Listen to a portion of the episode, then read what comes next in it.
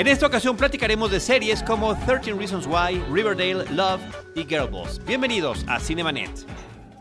El cine se ve, pero también se escucha. Se vive, se percibe, se comparte. Cinemanet comienza. Carlos del Río y Roberto Ortiz en cabina.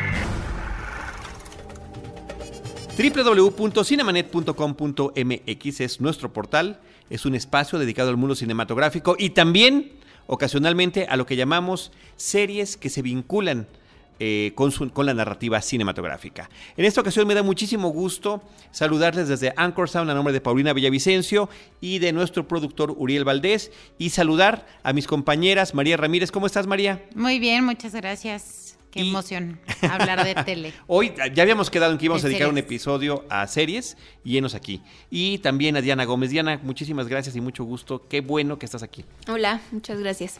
Bueno, pues eh, también por insistencia de María, que me parece tiene la razón, y, y Diana que consume eh, durante, no sé en qué momentos, porque yo sé que tienes una agenda muy ocupada. Tú también, María, pero tienes una adicción eh, similar. Sí, después platicamos de eso. Bueno, tú me insististe mucho en el tema de, de lo comentado que está esta serie, de 13 Reasons Why, eh, y finalmente tú ya concluiste de verla, yo voy avanzado. eh, Diana también, pero bueno, vamos a platicar, a abordar primero esta serie. Sí, bueno, eh, 13 Reasons Why es una serie que este, fue hecha por Paramount Televisión y fue distribuida por Netflix. Este, Netflix se está apoderando de todo. Eh, quería hacer el comentario de thir- 13 Reasons Why. Fue la serie más comentada en Twitter eh, con su lanzamiento. Entonces creo que era importante platicar de ella. Este, en realidad la sinopsis habla de, de un adolescente, de Clay Jensen, que recibe unas cintas de una compañera y también era su crush llamado Hannah. Eh, recibe estas cintas después de que ella decidiera terminar con su vida. Ese, esa es la sinopsis. Eh, está basada en un bestseller de Jay Asher y está protagonizada por Dylan Minette, que lo podemos ubicar de otras series de televisión como Scandal. Y Catherine Langford, que es una chica australiana que particularmente yo no la había visto en otras, en otras cosas, pero eh, ha salido en, en un par de cosas más. Este, también es producida por Selena Gómez, eh, esta cantante Ok. juvenil. Famosa Fíjate que ni cantante famosa. créditos. Es productora ejecutiva, Ejecutiva. porque de hecho ella quería protagonizar, si no me equivoco, eh, esta historia. O sea, es, está basado en la novela eh, Reasons Why de, de Jay Asher, que salió en 2007. Entonces, Selena ya se le habían pasado como los años un poco para, Bastante, para ¿no? protagonizar esta, esta De chica. adoles- es historia de adolescentes, De sí. adolescentes, entonces pues no le quedó de otra más que ser eh, productora ejecutiva. Eh, y pues bueno, de ahí deriva también eh, que eh, parte de, vamos a hablar más adelante del soundtrack, pues tenga covers de, Selen- de Selena y pues bueno, ¿no? Este, perdón por interrumpir. No, no, eh, en realidad eso es creo que lo más relevante en cuanto a, eh, en cuanto a ficha técnica. No, no, no, te, no, te estoy escuchando, es una serie. Es que te iba a decir, en cuanto a opinión, y iba yo a decir, y, y fi- y- y sinopsis, ¿no? Premisa de la película, sobre todo premisa de la serie, perdón. Ajá. No, por eso este es en cuanto a ficha técnica. Sí, sí, sí, adelante, adelante, Sí. adelante. En cuanto a opinión, eh, creo que es una serie bien hecha, creo que es una serie comercial en donde se toca un punto en donde que los adolescentes deberían de tomar en cuenta. No sé si es el mejor, la mejor entrega para para concientizar a un adolescente sobre el tema del suicidio, que al final, por Del más bullying, ¿no? incómodo... Primero, primero el bullying. Primero ¿no? el bullying, claro, y, y, pues el suicidio como consecuencia del bullying. Creo que le falta profundidad en ese tema y también, pues al hacerla comercial, creo que lo banalizan un poco. Hay, hay como dos corrientes muy, muy claras en las conversaciones que tiene la gente sobre esta serie. Una es este tema de qué bueno que se le está hablando de este de- del, del bullying y del suicidio a los adolescentes, que en realidad se les trata como adultos jóvenes y lo mencionan dentro de un, un pequeño documental que viene al final de media hora. Al final de en Netflix eh, de la serie viene un documental de media hora que se llama Más allá de las razones, en donde hablan de todo este tema los actores, los productores, incluyendo a Selena Gómez. Este es un tema incómodo. y, y lo tratan como si fueran adultos mm, adultos jóvenes en lugar de ser adolescentes. En realidad sí, sí creo que los toman como tal. Eh, pero no sé, también la otra, la otra parte de la corriente menciona que está mal que se presente el suicidio como algo tan banal, como algo tan banal en, una, en un tema de que ella solamente está diciendo las razones por las cuales cada uno de ellos iba afectando a... iba, iba haciendo que ella tomara la decisión. O sea, estas 13 entregas del de, lado A y el lado B de estos cassettes que se, que se les entregan a estos chicos van explicando eh, pues por qué va tomando la decisión, ¿no? Eh, y esta es la parte yo creo que eh, conflictiva para las personas que, que no logran entender pues si está como tratando de culparlos o qué, ¿no? ¿Cuál es la razón por la cual eh, deja todos estos testimonios, pero además eh, con cierto sentido de manipulación, ¿no? Eh, porque les va dando instrucciones y luego les dice, pues acuérdate que yo sigo muerta, ¿no? Entonces, sí como que eh, parte de, aquí parte un poco la controversia que generó también que hubiera tanta conversación en Twitter, que al final pues es una manera de, medir bastante eh, qué es lo que está viendo la gente. Son, fueron 11 millones de tweets, más o menos, ¿no? Por ahí. Y pues dicen que fue lo más comentado del año, superando a The, Vampire Diaries y The Walking Dead, ¿no? Que en términos de televisión. Exactamente. En términos de temas de televisión. Sí.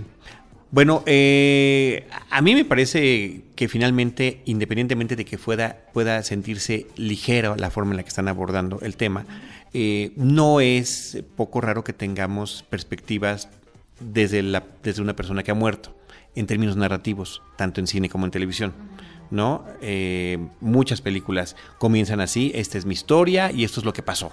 Aquí lo estamos escuchando justamente a través de la voz de la protagonista, de la chica. A mí me parece que es, eh, o sea, me parece que efectivamente es relevante que se esté tomando el tema del bullying y se hable del suicidio. No me parece que está mal, me parece que es una forma de aproximarse al tema y que por supuesto no es la única. Si esto eh, genera que se hagan conversaciones entre los jóvenes, entre las familias, entre los papás, porque bueno, lo vemos primero como un producto hacia los, hacia los adolescentes, pero también lo están viendo los papás.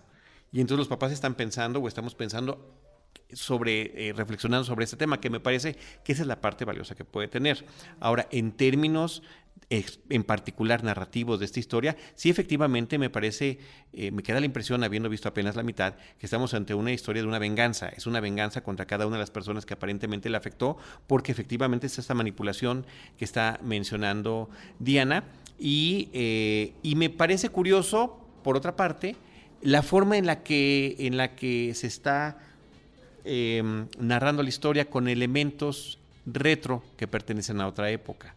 Es decir, eh, se menciona en algunos de los episodios el tema de el acoso a través de las vías eh, de redes sociales y demás, que es terrible y que bueno se ha estudiado mucho al respecto en los años recientes porque efectivamente antes con un con un acoso escolar que sería la traducción del bullying eh, pasaba, ¿no? O sea, se rompía la hoja y se acababa. Aquí no, aquí no se termina nunca, queda permanentemente ese documento digital, ya sea una foto, un video eh, o cualquier otra cuestión que se haya sucedido, se queda permanentemente allí y eso afecta de manera distinta a los jóvenes, ¿no? Sí, y la otra cosa es que el, acoso se convierte en un acoso 24 horas porque no puedes pararlo. Exacto. O sea, no sales de la escuela y se termina tu vida, sino tu vida sigue en las redes sociales. Bueno, y, es inmediato como, como se ve, en la, como muestra la serie, ¿no?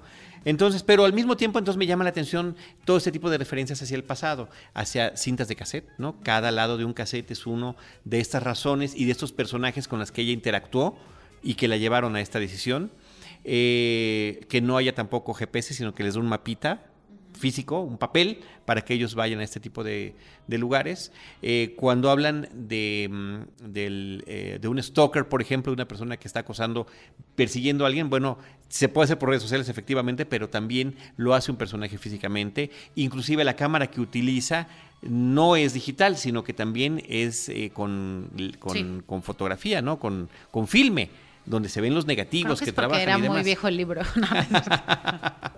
No, pero son, son, no, son detalles. Son detalles, ¿no? Ahora, eh, también en, lo que tiene que ver con la forma en la que está contada la historia, me gusta mucho y me parece interesante y es atractivo que estemos escuchando la voz en off, que esto remita al personaje. A mí me parece que el personaje principal yo lo veo desde la perspectiva de él, porque él es el que, eh, el que lo recibe y que escucha la historia de ella. No creo que también se puede argumentar quién es el personaje principal, porque también todo se podría decir que, tendría que ser ella, esta niña de Hannah Baker. Em, entonces está, en esa serie de flashbacks y me parece que una cosa, un recurso innecesario y gratuito que están utilizando en la serie o que utilizaron es que hayan hecho que el personaje tuviera un pequeño accidente en la cabeza en el primer episodio para que a través de un curita que tiene en la cabeza podamos sencilla y fácilmente identificar si estamos en el tiempo presente o estamos en el tiempo pasado. Que no sé si lo habían considerado. Que ese, es la, ese es el recurso que están utilizando en particular para ese, para ese caso, ¿no? Que bueno, creo que es más padre cuando no te lo tienen que estar explicando ni subrayando tanto. Pero igual también piensa en el público. No, no, por supuesto. O sea, al final de cuentas, pues es un recurso que están, que están empleando, que me parece que es. Sí, o sea, al final creo que lo que te decía al principio es un producto súper comercial, pero creo que también está pensado para el público adolescente y creo que está bien que se haga comercial, ¿no? Lo que creo que tampoco está tan bien es que pues al final ella se vuelve como una, o sea, es el personaje principal, quieres aspirar a ser ella y al final pues se suicida, ¿no? O sea, como sabemos al principio. al pues, principio, ¿no? Al principio, al principio. sí, o sea... Y, es, es, gráfico, o sea, sí es bastante gráfico en esas escenas. Yo no he llegado a, esa, partes así. No, no les voy a no nos va, no nos va a contar, no nos va a contar. Muy buena pregunta, pero no. Si hay violencia o cómo lo... Bueno, no vamos a abordar.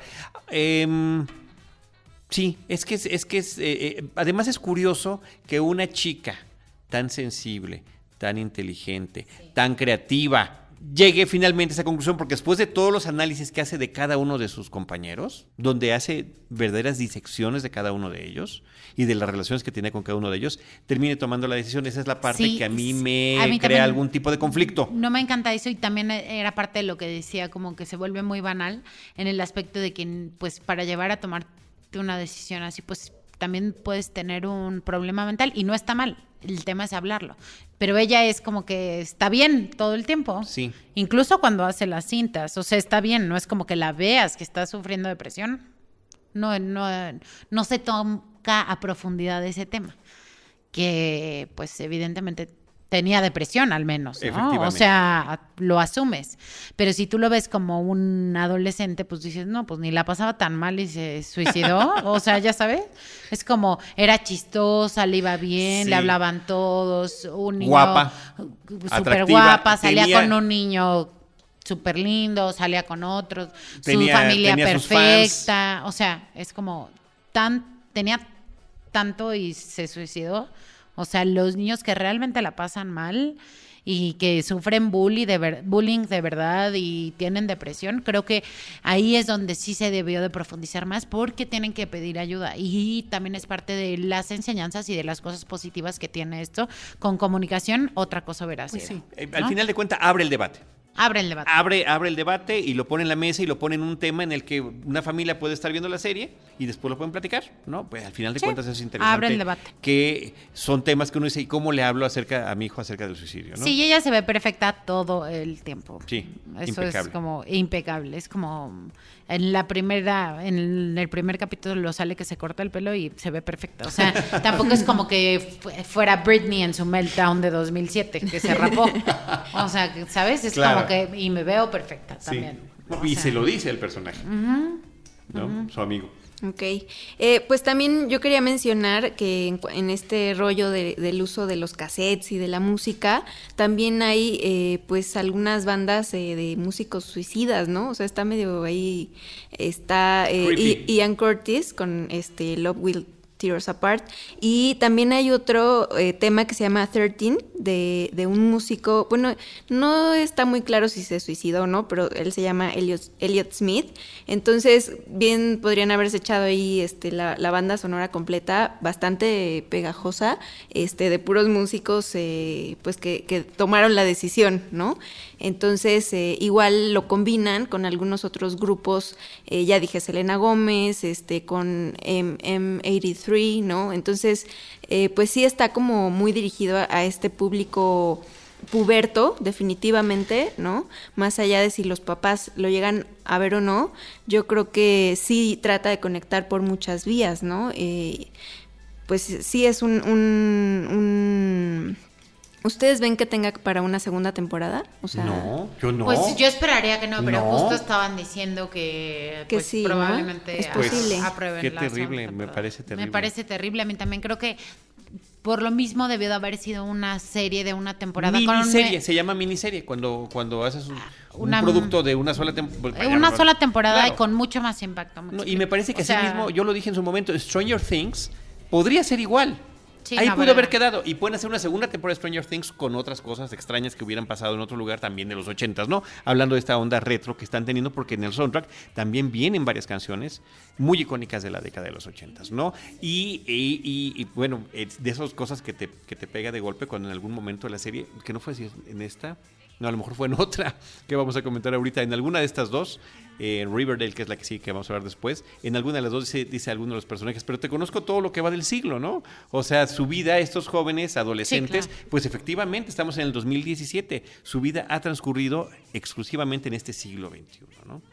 Entonces, bueno, pues a mí sí me queda como la tarea de checar este dato de eh, que, que no sé, este, María, si en algún momento tiene alguna explicación, eh, al- eh, no nos digas cuál, pero a lo largo de la serie el tema de utilizar cassettes y demás, salvo el asunto de, ella lo dice en algún momento al inicio, en el- desde el primer capítulo, no, no es spoiler, este, alejarnos de esta situación estrictamente digital, ¿no? Sí, no, tal vez sea por el tema de justo las redes sociales y cómo ha evolucionado, pero pues no, no, no, no. Bueno, Eh, ¿La- explícitamente. ¿finalmente la recomiendas? Sí, María? sí la recomiendo. Y aparte creo que lo que pasa es que te picas porque al final quieres saber qué pasó. Sí. Diana, yo ¿la recomiendas? ¿Te picaste? ¿Vas a continuar? Pues eh, no, la no la he terminado de ver, pero no sé si sea porque ya no pertenezco a esa generación. La verdad a mí no me, no me atrapó, ¿no? Eh, pero bueno, pues sí, sí deben de verla, ¿no? Sí, a mí no me fascinó, pero sí hay que terminarla. Sí, La, la sí. empiezas y sí, tiene un gran capítulo inicial, que justo es el propósito del programa piloto, ¿no? Que te llame la atención y que efectivamente quieras más, de conocer más de estos personajes. Me desespera uno el personaje protagónico. El, el- Clay el. Clay, totalmente, porque como dicen muchos de sus compañeros, nosotros nos lo echamos en el momento, ¿no? O sea, no puedes parar de escuchar eso y en cambio él es tan sensible que ah, no tiene que detenerse y pensarlo y meditarlo, ¿no? Para que, bueno, efectivamente cada uno de estos lados nos dure un episodio de una es- hora. Es, para lograr Eh, sí, justo que tú sí, hagas lo sí. contrario. Aventar binge, Eh, binge Lo- de hecho, los, los capítulos iniciales te gustaron, o por lo menos los primeros dos, eh, porque los dirigió el, el de Spotlight, Tom McCarthy. Entonces, nada más. nada más y nada menos por eso te gustaron. Ahí ¿no? está el vínculo cinematográfico que hemos hablado. Exactamente. Desde el principio. Sí. Muy bien, pues ahí está 13 Reasons Why en Netflix. Eh, está también de estreno en esto en televisión de paga, en el Warner Channel, la serie Riverdale, que a mí me llama la atención por varias cosas. Primero, eh, porque, bueno, en Estados Unidos aparece en este canal que se llama The CW, que es el que se ha especializado por parte de la Warner de poner todos estos estas series de adolescentes, donde estuvo Smallville, donde está la, eh, donde está Supergirl, donde están Flash, Arrow y toda esta serie de diferentes eh, personajes que aunque sean eh, personajes eh, de superhéroes y demás, o que tengan otros que están vinculados con el tema del horror, está todo visto desde el punto de vista juvenil, desde el punto de vista adolescente. Y en esta ocasión, Riverdale, también entrándole a esta onda retro, está recurriendo como fuente de inspiración y con los nombres tanto del lugar donde suceden los hechos, que Riverdale es el pueblito de Archie y sus amigos de los cómics, que son unos cómics que han perdurado por décadas y que se han distribuido a nivel global, donde conocemos a Archie, a Verónica, a Betty, a uno que se llama Jughead, pero que en México siempre se ha llamado Torombolo, que es este mejor amigo de Archie. Y esta historia que, bueno, realmente está eh, eh, como ubicada en esta idealización estadounidense que ellos llaman eh, americana de los 50, de la fuente de sodas, de los coches antiguos y demás. Bueno, Archie llega al siglo XXI, al, llega al 2017, eh, entrando en una historia, iniciando con, un, con la muerte de un joven, al igual que lo hace 13 Reasons Why empieza con la muerte de un joven y, y, cómo afecta al pueblo y tratar de saber, al igual que en 13 Reasons Why, qué es lo que sucedió, cómo llegó este joven de clase privilegiada de ese pueblito a una muerte eh, inesperada para todos. Eh, sí, a ver, adelante. Del, ok. Vas. ah, bueno, perdón, perdón, perdón. Ficha técnica. Sí, antes de la ficha. No, no, no, no. Tú, tú, Rapidísimo. por favor. Este, esta es una versión muy distinta de Archie. O sea, completamente. Es gótica. O sea, lo, lo que yo quería pedirte era que por favor ambientaras. Eh, eh, te lo juro, hablé con una persona de veintitantos años el sábado acerca de, de, esta serie y no tenía idea de quién era Archie. Claro, es que me parece que ese es un tema curioso, ¿no? Que ya no trascendió a muchas otras generaciones. Entonces, que nos ambientes un poco de cómo era este personaje eh, original y su entorno, ¿no? Que yo lo vea todo luminoso y buena onda y... y ligero, totalmente ligero. Era la camaradería y la amistad, insisto, en el, en, en la fuente, en el lugar de fuente de sodas o en las hamburguesas eh, ¿Cuál el, el, el, eterno conflicto? El eterno conflicto de Archie era que había un triángulo amoroso entre Betty y Verónica, una chica rubia y una chica de color de eh, cabello negro, brunette, una morenaza. ¿no? Morenaza, no, pero tez blanca, pero cabello muy oscuro. Eh, y su, las distintas personalidades que ellas tenían y cómo él se encontraba en este, en este dilema entre por cuál irle, ¿no? Y Archie era un eh, deportista, ¿no? Y que en realidad su pasión era la música. Sí, y este, y era pecosito, no era como, como muy inocente, pelirrojo, pero pecoso. Uh -huh. O sea, que ya aquí las pecas ya no llegaron a la serie televisiva. Bueno, Torombolo tenía una corona.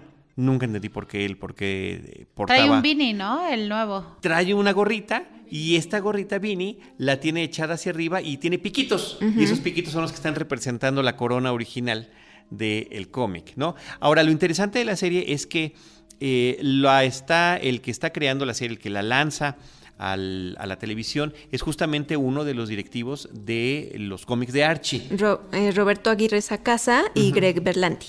¿no? Así es, sobre todo Roberto, uh -huh. que es el que tiene esta idea de traerlo a este mundo contemporáneo y suma a lo que era el, los personajes principales, primero ubicarlos en esta época uh -huh. contemporánea, pero en un pueblito en este Riverdale del título original, así como era el pueblito de Superman Smallville, uh -huh. bueno, ahora es Riverdale. Y Riverdale eh, de 2017 es un pueblo oscuro, ¿no? Donde hay niebla todo el tiempo, prácticamente. están junto a un lago, sí. este, pero también se ven los coches antiguos, o sea, tiene toda esta onda también de referirnos a, a otros tiempos. Eh, y creo que hay dos fuentes de y antes de pasar ahorita ya la sí, técnica sí. todo lo demás ah, que por las por las cuales María me llamaron me llamó mucho la atención Diana eh, y que después leí que efectivamente el creador las mencionaba junto con otras que no tengo pero las dos que yo identifiqué eran las películas de John Hughes de los años 80 que eran las películas sobre la situación de las adolescentes una serie de películas de verdaderamente encantadoras donde está The Breakfast Club Sixteen Candles y muchas otras eh, que lanzaron también a varios actores y actrices a momentos efímeros tal vez de, de fama, pero que los tuvimos muy, muy, bien identificados, ¿no? Y en general era el tema de, y que después se construyó ya en una especie de cliché en muchas películas posteriores eh, de cómo está dividida la sociedad estadounidense a través de los estratos sociales que encuentras en la preparatoria. Uh -huh. Están los riquillos, están los deportistas, están los que están, eh, los que están becados, eh, los nerds, los que no tienen habilidades para los deportes y cómo así está segregada la sociedad y cómo hay también, eh, pues es como una cadena alimenticia, ¿no? ¿Quién se está comiendo a quién? Y en este, en este tipo de películas casi siempre el personaje principal estaba interpretado por una chica que tenía que debatirse entre eh, ser conquistada por alguno de estos muchachos que ya tenían coche, que la podían llevar a todos lugares, o él que aparentemente era su amigo, pero que siempre estuvo enamorado de ella, ¿no?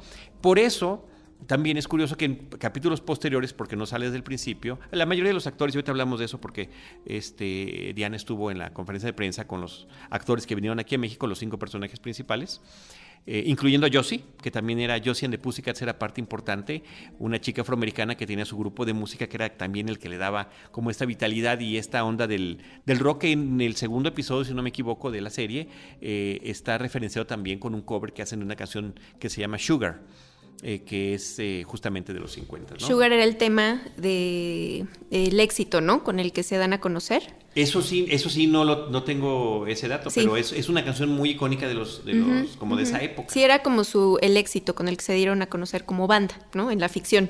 Ok.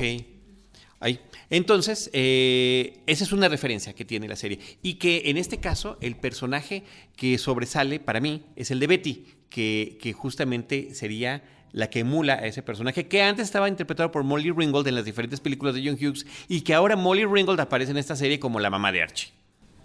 ¿No? También aparece por ahí Luke Perry, que era de esta famosa serie de... E- Es muy chistoso ver a un galán de Beverly Hills 90210 De ahora papá. interpretando ya que solamente le dan papeles de papá. O sea, sí es así Pues como un shock, por la verdad. Sí, por sí, fue un shock. Y la otra, que tiene que ver con otro tipo de cine de David, o de, de cine y series, ¿no? Que es David Lynch, que tuvo una serie que se llamó Twin Peaks, que nos metía a este pueblo enrarecido, surrealista, que también arrancaba con un crimen y que también arrancaba con una investigación, que eh, te metía en unas atmósferas extrañísimas, fascinantes y eh, hipnotizantes. Twin Peaks, ¿de qué año es? Porque tengo una duda con, con no eso. tengo el año Más o menos. ahorita lo podemos 2000. checar, pero es de los 2000. 80 Ah, ok. Entre, finales de los 80s y 90s. Y eh, confirmaron una nueva temporada, ¿no? Sí, efectivamente. Pues sí, eh, mucha gente, eh, de hecho en la conferencia de prensa decía que se parecía a Twin Peaks, a Dawson's Creek, ¿no? Eh, Bueno, Dawson's Creek, el, el- el realizador de la serie, este. Roberto. Roberto. Ajá. Lo, lo menciona, pero yo jamás vi Dawson- Dawson's Creek y no sé ni de qué se trata. Sí, Pues porque pero hay era un lago grupo de también. Jóvenes, un lago, sí, o sea, lo que yo pienso de esta serie es que es la misma historia contada mil millones de veces, o sea, mil, me- no me parece nada, nada nuevo, al menos yo solo he visto un capítulo y entonces de ese capítulo como que pienso, Dios mío, lo, he- lo he visto lo acabo de ver con 13 Reasons Why, lo vi con Pretty Little Liars, lo vi con Desperate Housewives, lo vi con este con Twin Peaks también. 1990, por cierto, aquí 90. está ya el dato. Este, sabes, es la misma historia, es un grupo, es un pueblo, es un misterio, un grupo de jóvenes, muchos secretos. Pa- Lo pareciera que son guiones así como escritos en, en- de machote, justamente porque eh, el caso de, de Pretty Little Liars, una serie que, que me, me platicaste pues que no, no te encanta, ¿no? No, no la conozco. Pero eh, pues es del 2010, ¿no? Pretty Little Liars eh, tiene siete años, este, eh, siete temporadas ya, y justamente en estas fechas está por entregar el final, el cierre de, toda esta historia, pero también empieza con un asesinato, con este ambiente preparatoriano, con esta eh, diferencia tanto de clases de eh, pues eh, como parte de la sociedad estadounidense, eh, tiene partes de estas chicas populares que están en la escuela, ¿no? Eh, tiene también esta dosis de diversidad eh, étnica que ahora es parece un requisito en, en toda la serie, sobre todo de jóvenes o en todos los productos para jóvenes, también en, en las películas de Disney actualmente que hemos platicado, ¿no? Entonces, eh, pues ya que viste estas series que, que han logrado estar al aire muchos años, o sea, por ejemplo, el caso de Pretty Little Liars en, en Latinoamérica ha estado en no sé cuántos canales, o sea, incluso Glitz, ¿no? Eh, se ha transmitido y bueno, finalmente pues la encuentras completa en Netflix, pero eh, el caso es que el, el- el parecido con las historias es mucho. Y lo que decía eh, María hace rato es que eh, pues el hecho de que, de que no sepas, por ejemplo, quién es el asesino, te puede mantener siempre cautivo, aunque sea una serie un poco novela policíaca o nove- muy novelesca, ¿no?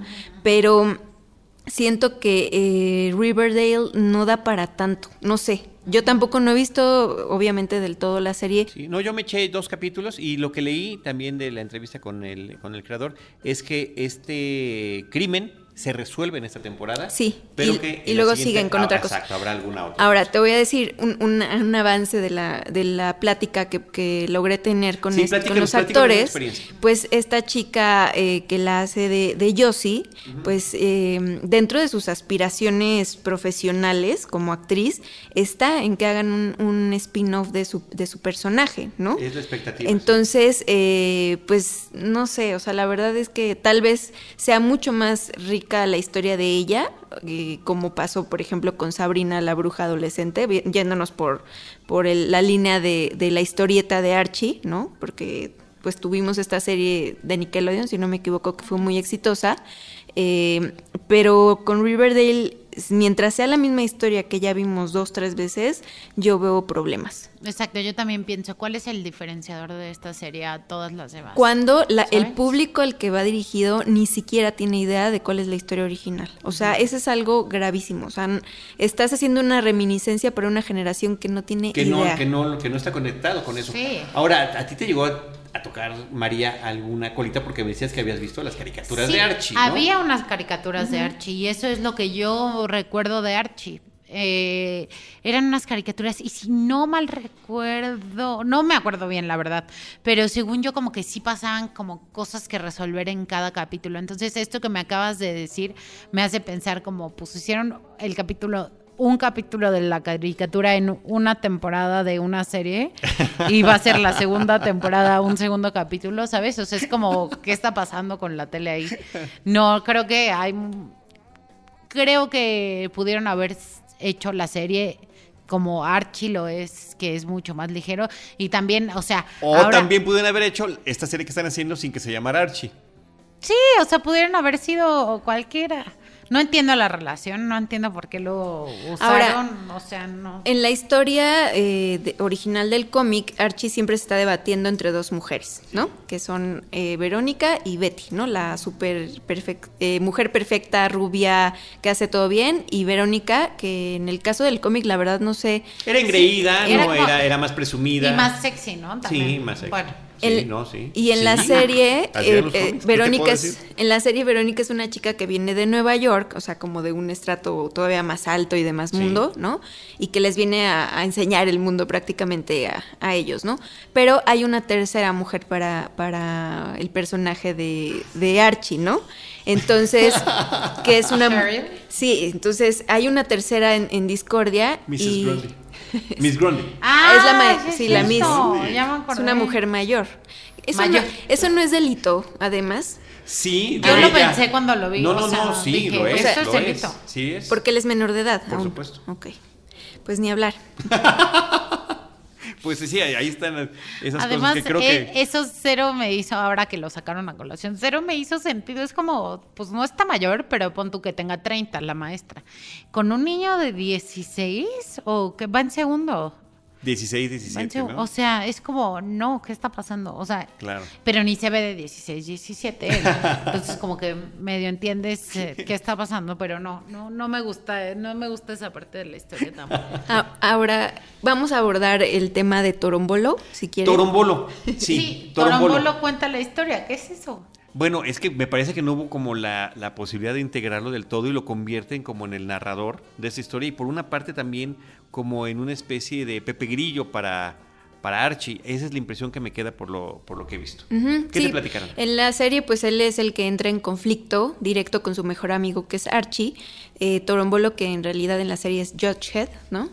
Eh, Torombolo no es ni siquiera un nombre eh, popular en estos tiempos, ¿no? No suena bien, es como hasta de risa, ¿no? Sí, no, no. Eh, Torombolo, ¿no? Se oye horrible. Pero el actor, Horrible. el actor eh, Cole Sprouse decía, se reía, ¿no? Y le gustaba hablar en español tres palabras que sabía. Y decir Torombolo. Y decir Torombolo, bueno, él, este, encantado, ¿no? Eh, y sí, pues el conflicto inicia porque eh, George Head quiere contar en una novela eh, lo que sabe del asesinato. Entonces, como a Archie no, no le conviene tanto, pues ahí empieza esta rivalidad. Bueno, pues me parece entonces que por lo que me están comentando, eh, Torombolo dejará de existir como debe, de, debe de dejar de existir Campanita o como debe de dejar de existir la rana René y entrar a la globalización y que ya les digamos Kermit y que les- sí, pues inclusive los Sí. lo- eh, de los Muppets hicieron hace un, hace unos años con alguna de las películas recientes en el lanzamiento un video donde eh, la rana René o Kermit explicaba por qué por error le habían puesto la, la rana René en español, pero que ya le prefería que le dijeran Kermit, ¿no? O las películas de, de Campanita que ahora son Tinkerbell y bueno, y muchos otros casos más. Pero pues para mí siempre será Torombolo. Ni hablar. Me pareció interesante. eh, es que no tengo esos antecedentes porque no son el tipo de serie que yo veo eh, Porque- que fuera tan común y ver esta mezcla entre estos dos referentes que mencioné, ¿no? Eh, John Hughes y Twin Peaks y dije, wow, ¿no? Y sobre todo pues el- la vuelta de tuerca a una serie de personajes clásicos que ahora resulta que nadie reconoce. Bueno, nada más un, otro dato, o sea, eh, Pretty Little Liars es, un, es una referencia, pero de hecho me parece que hay conexiones entre Gossip Girl. Mm, sí, o sea, también tiene que ver con este tipo de series un poco más enfocadas a, a mujeres, ¿no? A, Sí. a chicas. Sí.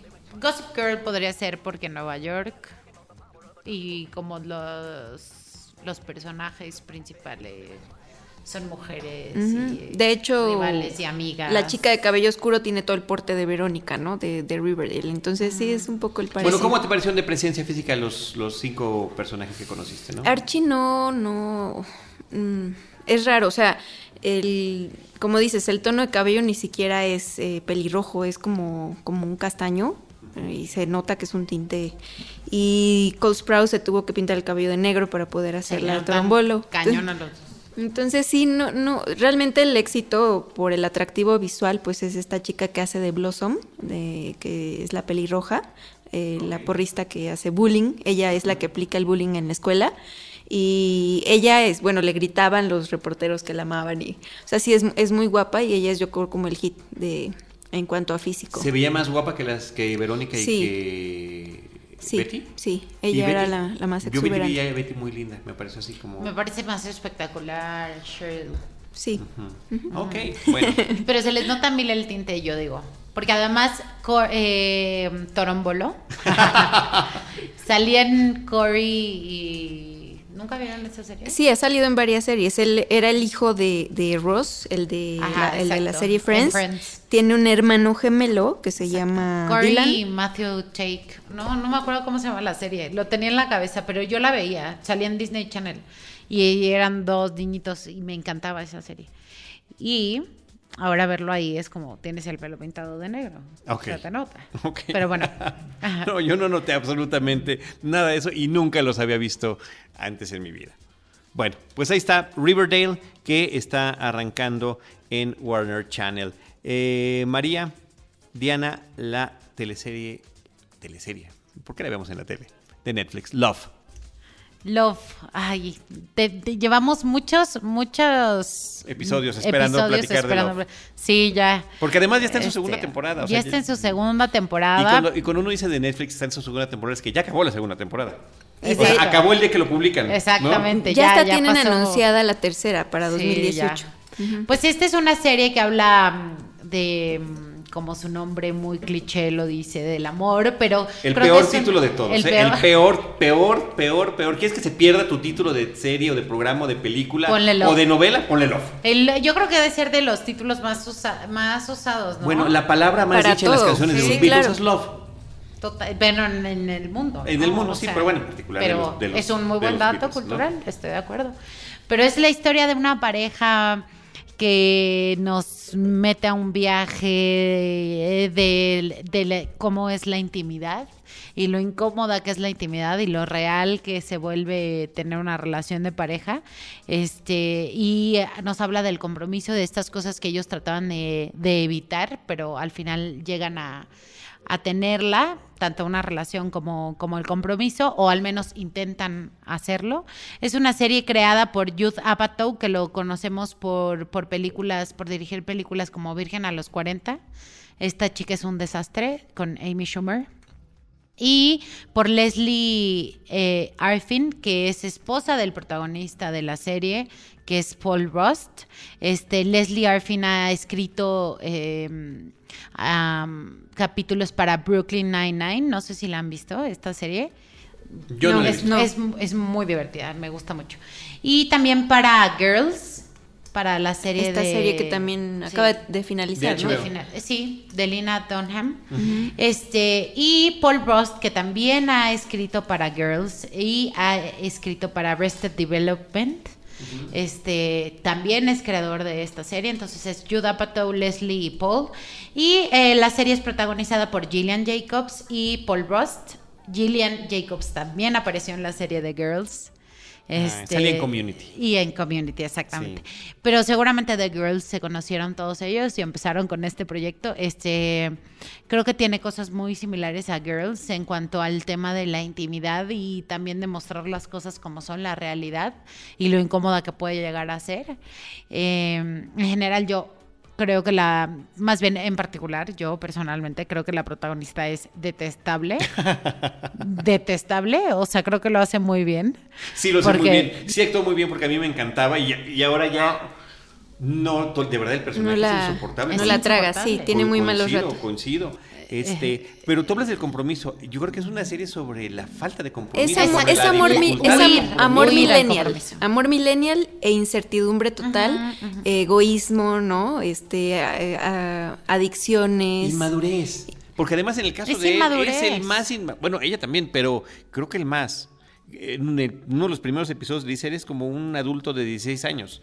O sea, realmente él, él está también desubicado, pero me parece que no tanto como ella. Pero es justo lo que, lo que se vive en la realidad. O sea, creo que justo también es la parte que quiere plantear la serie, cómo somos inmaduros y eh, somos una generación, porque me incluyo millennial, que le huimos al compromiso y tanto laboral como personal. Nadie está viendo pero alguien está sintiendo que la cosa sí, es cierto. Sí, es, es muy real en ese aspecto y también creo que es muy real en cuanto a que no hemos bueno, la generación, los millennials, no han llegado al punto de poder madurar. O sea, al final estamos esperando ser grandes algún día, ¿sabes? Y seguimos luchando por nuestros sueños y seguimos viendo que está, o al menos en la serie, se sigue viendo como que está chistoso que sigas, que seas alcohólica, ¿sabes? O sea, como que, ah, pues sí, toma, sigue tomando como si tuvieras 16, pero no, o sea, tienes 30. ¿Sabes? Entonces creo que creo que es una serie súper recomendable, está muy bien hecha, está bien realizada, está bien pues sí, escrita. Genera muchos momentos súper incómodos para los personajes, ¿no? Constantemente los está enfrentando en situaciones así que, que, uno le da una pena ajena prácticamente insoportable, ¿no? Y te choca la protagonista. Sí, pero de repente llegan a ser muy divertidos. Exacto, por eso la sigues viendo, porque te choca la protagonista, pero quieres ver qué le pasa. Esa es la realidad.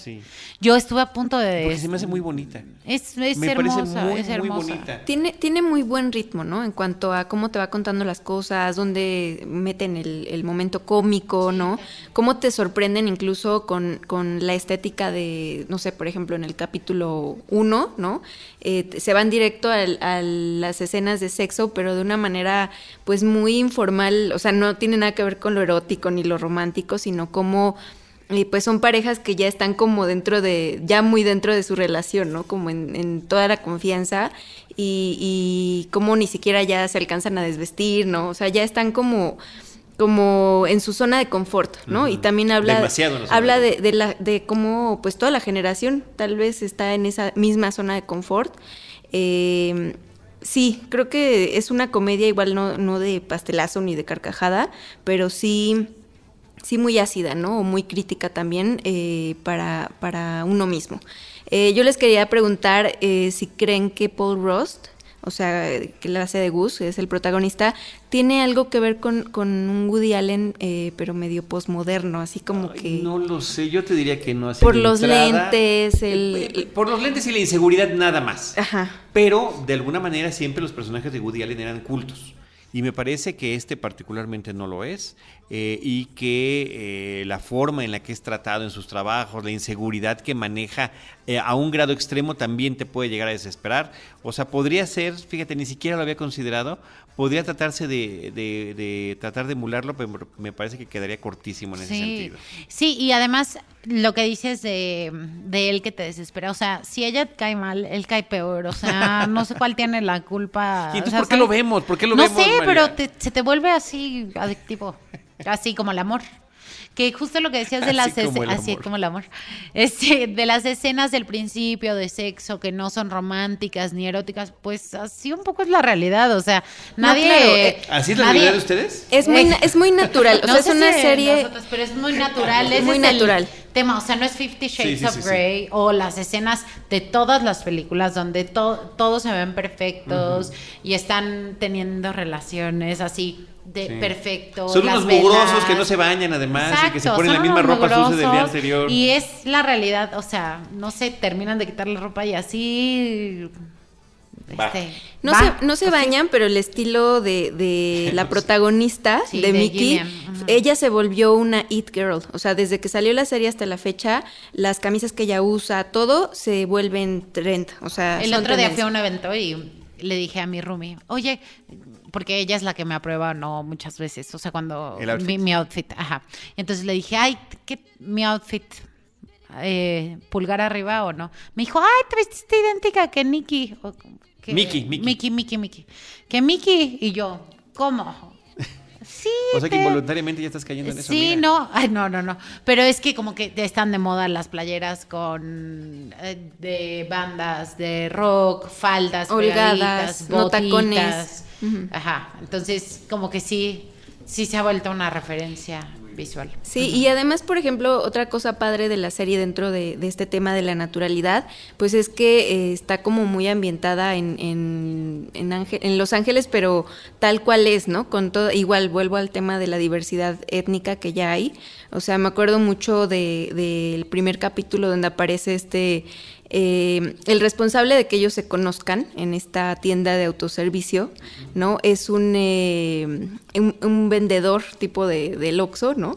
Eh, que es, él es japonés y en realidad eh, tuve la oportunidad de conocerlo, vino a México hace unos meses a grabar una película mexicana. a hacer- ¿Ah, sí? Sí, se llama Taka- Takato... Ay, Dios mío. Bueno, ahorita me acuerdo. Pero él nada más sale en ese episodio. Eh, sale solo en ese episodio, pero, o sea, es real. O sea, él vive allá, es japonés, pero vive ahí. Y tal cual, o sea, su actuación era igualita como él es. O sea, por eso. Takato y- Yonemoto. Yono- Yonemoto, un hombre altísimo, así súper gordo, como de, de. ¿Cómo se llama este eh, deporte? ¿Judo? No. Ajá. No, no judo. Ese Sumo, deporte. ese deporte. Sumo. sumo, sumo. Gracias, gracias. Entonces, gracias. eh, pues sí, o sea, Estoy buscando, pero no, no es ese, porque mira, pongo Sí. ta- ta- Takato y me sale esto. no, sí, te, enseño su Instagram. Takato Yonemoto. Yonemoto. Es el cajero. Entonces, igual, ¿no? Ves estos muros, eh, pues con, con esta cultura chicana, ¿no? Entonces, eh, sí es muy natural, es una serie que sí te hace que sientas, eh, que te sientas muy ident- identificado de una manera u otra con, con algún personaje o con alguna situación. Sí, y no está idealizado el- la ciudad de Los Ángeles. No, Yo la veo perfecta. Tal, no, pero es que tal, la Tal ves- cual, más bien la ves tal sí, cual. la ¿No? Mugrosa, o sea, Sí, con todas sus imperfecciones, al igual, Sí. que, al igual que sus personajes. sí, de acuerdo. Muy bien. Véanla. Pues ahí, ¿recomiendas? Sí, sí la recomiendo. Es de Diana. todas las que hemos platicado, es la que más recomiendo. Muy bien, yo también la recomiendo, Karen. No quisiera, pero ni modo. Es verdad, es que sí, tiene este problema de adicción que te genera la serie. Bueno, tenemos una más que queremos comentar, que se llama Girl Boss. Sí, que estrenó este pasado fin de semana. Estrenó apenas y ya la vieron. Sí. Pues eh, seguimos con este tema millennial de la, de la búsqueda de la identidad a los 30, ¿no? En la cual, bueno, esta chica en realidad tiene 23 años, es una serie eh, creada por Kay Cannon, eh, como productora ejecutiva está Charlize Theron, ¿no? Y eh, la primera tempo- eh, temporada pues se acaba de estrenar hace unos días, ¿no? Y también está basada en un libro que fue lanzado en el 2014. Este libro es una biografía, una historia real de eh, la protagonista, eh, ay, ¿cuál es su nombre? Sofía Amor-. Amoruso. Eh, Amoruso, perdón, que ella pues se volvió una emprendedora de la noche a la mañana, una, una millonaria que pues está- hasta pues estuvo nombrada en Forbes y bueno, eh, lo que ella hizo fue atreverse a, no trabajar, a no ser parte del status quo, a no meterse en una oficina, a no dejarse mangonear, a ella le gustaba la moda y bueno, decidió empezar a vender eh, ropa vintage, porque esa era como su especialidad, eh, por eBay. Y resulta que se, se vuelve un hit. Y a partir de ahí, pues bueno, tiene la necesidad de crear eh, una empresa que estuvo evaluada en millones y millones de dólares y eh, pues a partir de ahí está, eh, comienza esta historia de, de Girl Boss, ¿no? Cuando ella está en la ciudad de San Francisco, eh, pues eh, iniciando este negocio y hasta pues cómo lo va desarrollando, ¿no? A qué situaciones se va enfrentando. Ella tiene un novio que no es estable, ¿no? Que, al cual ve de vez en cuando. Ella pues también, no, no recuerdo, abusa de sustancias. Mm, no, te- creo que lo único que sale es alcohol realmente. Vive en un cuchitril, ¿no? Eh, su- Según esto, pero ya sabes. Es un cuchitril de, muchos Sí. metros. Eh, y pues tiene un vecino que es bastante eh, chistoso. eh, se llama, eh, bueno, él es RuPaul. Y Interpretado por RuPaul. RuPaul. Y Imagínate. su papá es Frank, digo Hank de Breaking Bad, el peloncito, el que le hace de cuñado de... Bueno, pues entonces esta historia, pues es eso, como de, como de éxito de, Sí. de un millennial. Sí, e- es protagonizada de hecho por Britt Robertson de Tomorrowland. Esta chica que salió en Tomorrowland, no sé si la recuerdan. Este, así, así de gris me pareció también cuando anunciaron el casting. O sea, en realidad Sofía Maruso ¿Quién se es... acuerda de ella? ¿Quién se acuerda de Sí, ella? no. Sofía Maruso, la escritora del libro Girl Boss y dueña de la marca Girl Boss, este, ex dueña de la marca Nastigal, que es esta marca de ropa que ella crea a partir de toda esta experiencia que tuvo vendiendo ropa vintage, se vuelve un Que la ropa icono vintage para es la ropa vieja y mugrosa, ¿no? eh, de segunda mano, le Sí. diríamos en México. Sí. Sí. Mm, Bueno, mugrosa. Sofía se volvió un icono para la- los millennials, para las mujeres, sobre todo. Yo me acuerdo cuando salió el libro, o sea, era como, ya tienes el libro de Girl Boss, o sea, no bueno, es súper aspiracional porque es una chica que dejó un trabajo estable para poner, para empezar a hacer lo que a ella le gustaba, empezar a vender ropa, usar internet, o sea, el uso de internet para la realización de los sueños. Este es como el mejor ejemplo este. Entonces, sí, sí se vuelve un icono, icono de esta generación, de mi generación, de los millennials. Eh, sobre todo yo trabajaba en una agencia, me acuerdo cuando salió el libro, trabajaba en una agencia de publicidad digital y si era como el libro que tenías que tener, ¿sabes? La chica la que tenías que seguir. Este mm, se volvió un imperio todo lo que lo que Lo que ella hizo, o sea, ella hizo, sí, totalmente. Y creo que mm, creo que lo mismo, o sea, tener este personaje tan fuerte. De hecho, tiene un podcast, tenía un podcast, este, y entrevistó a Charlize Theron, me acuerdo. Y era como, wow, o sea, súper aspiracional, lo máximo. Ella, una mujer súper poderosa, físicamente muy identificable, porque es alta, blanca, con un flequito negro, o del pelo negro con un flequito, o sea, muy, muy, la, la identificas muy fácilmente. Y entonces cuando sacaron el casting con esta chica, con Britt, eh, Que no tiene nada que ver. no, no tiene ni nada que el ver. tono Físicamente de nada ca- que ver. no. No, tiene el pelo castaño, o sea, ajá. Este, y cuando la vi dije, no, o sea, cero personalidad. Yo, yo, o sea, ves a Sofía, a la Sofía original, a Sofía Amoruso, Amoruso, y, y dices, wow, o sea, te impone la persona. Y creo que desde ahí el casting estuvo errado en escoger a esta Yo chica. no sé si tiene que ver con tratar de hacerla que se vea más eh, chica de San Francisco tradicional, con estos, este apego que tienen al, al barrio, eh, de, no sé, de Castro Street o así, porque incluso, eh, pues cuando ella empieza a hacer esta búsqueda por ropa de segunda mano, pues es, entra a estas tiendas que son como muy icónicas de donde tienen muchas porqueritas, ¿no? Y entonces esta ropa es lo que con lo que ella empieza a, com- a comercializar, ¿no? Em, sí es como, como muy, muy rápido, muy veloz la manera en la que ella se, se volvió rica en la vida real. Eh, Sofía venía, tiene, tenía trastorno de eh, tenía trastornos, no se podía estar tranquila, ¿no? Tenía eh, incluso eh, récord delictivo, ¿no? Había robado algunas tiendas, creo que hasta en la cárcel estuvo alguna vez. Y bueno, por esta misma razón es por la cual ella decide no ser CEO de su empresa y porque ella dice, pues es que a mí no me puedes amarrar, ¿no? O sea, yo no puedo eh, pues estar todo el tiempo atada a mis empleados ahora, esto no es lo que yo quiero y decide nada más quedarse como accionista, eh, estoy hablando de Sofía de la vida real, Sí, sí, sí. como accionista de eh, la empresa que ella creó, ¿no?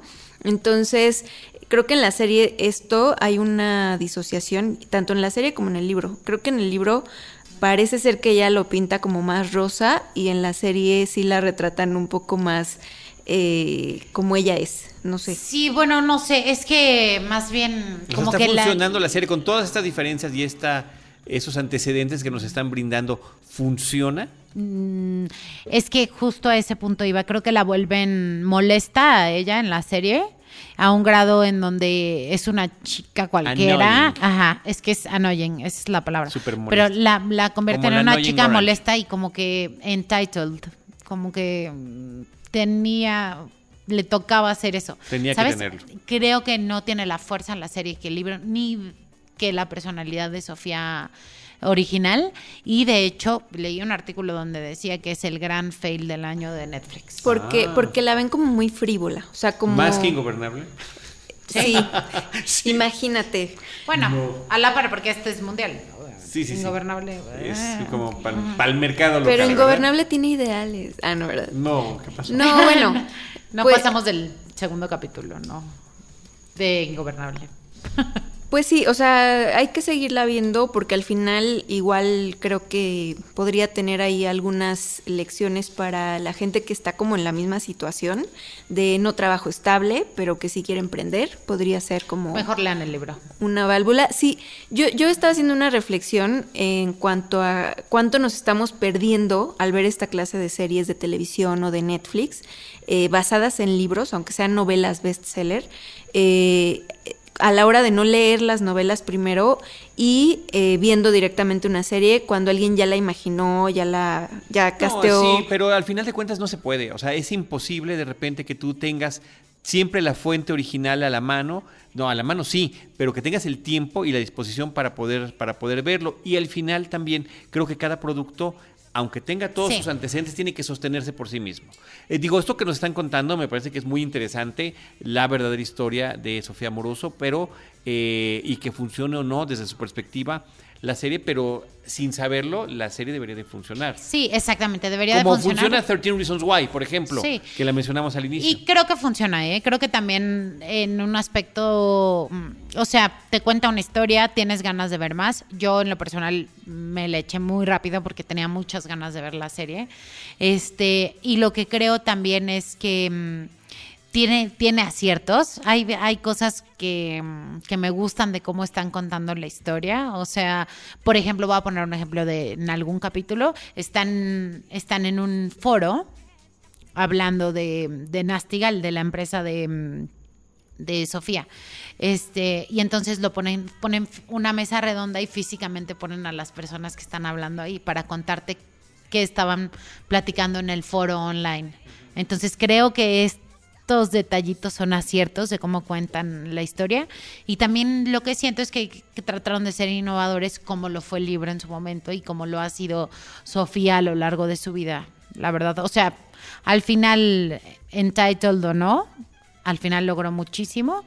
Eh, Nastigal, le- ella se salió de Nastigal, de esta empresa en la que creó, y, y ahorita está viajando por el mundo y haciendo Girl Boss con Netflix, pero ella ya no es accionista, según yo, de Nastigal. Ok. Mm. Según, no, no, yo no yo vi que se había ¿eh? quedado. sí, bueno, tenía no sé cuántos millones, se quedó con la mitad, ¿no? Este, y Sí. se dedicó a otra Según cosa. yo vendió la marca, este, porque incluso ahora si te metes a comprar a la página de Nastigal tienes que volver a registrarte, entonces probablemente se llevó la base de datos, porque si algo es, es muy sharp. Creo que el, declive vino en 2015, 2016, ¿no? O sea, no, no tiene tanto tiempo. Así como escaló, pues ya. Ok.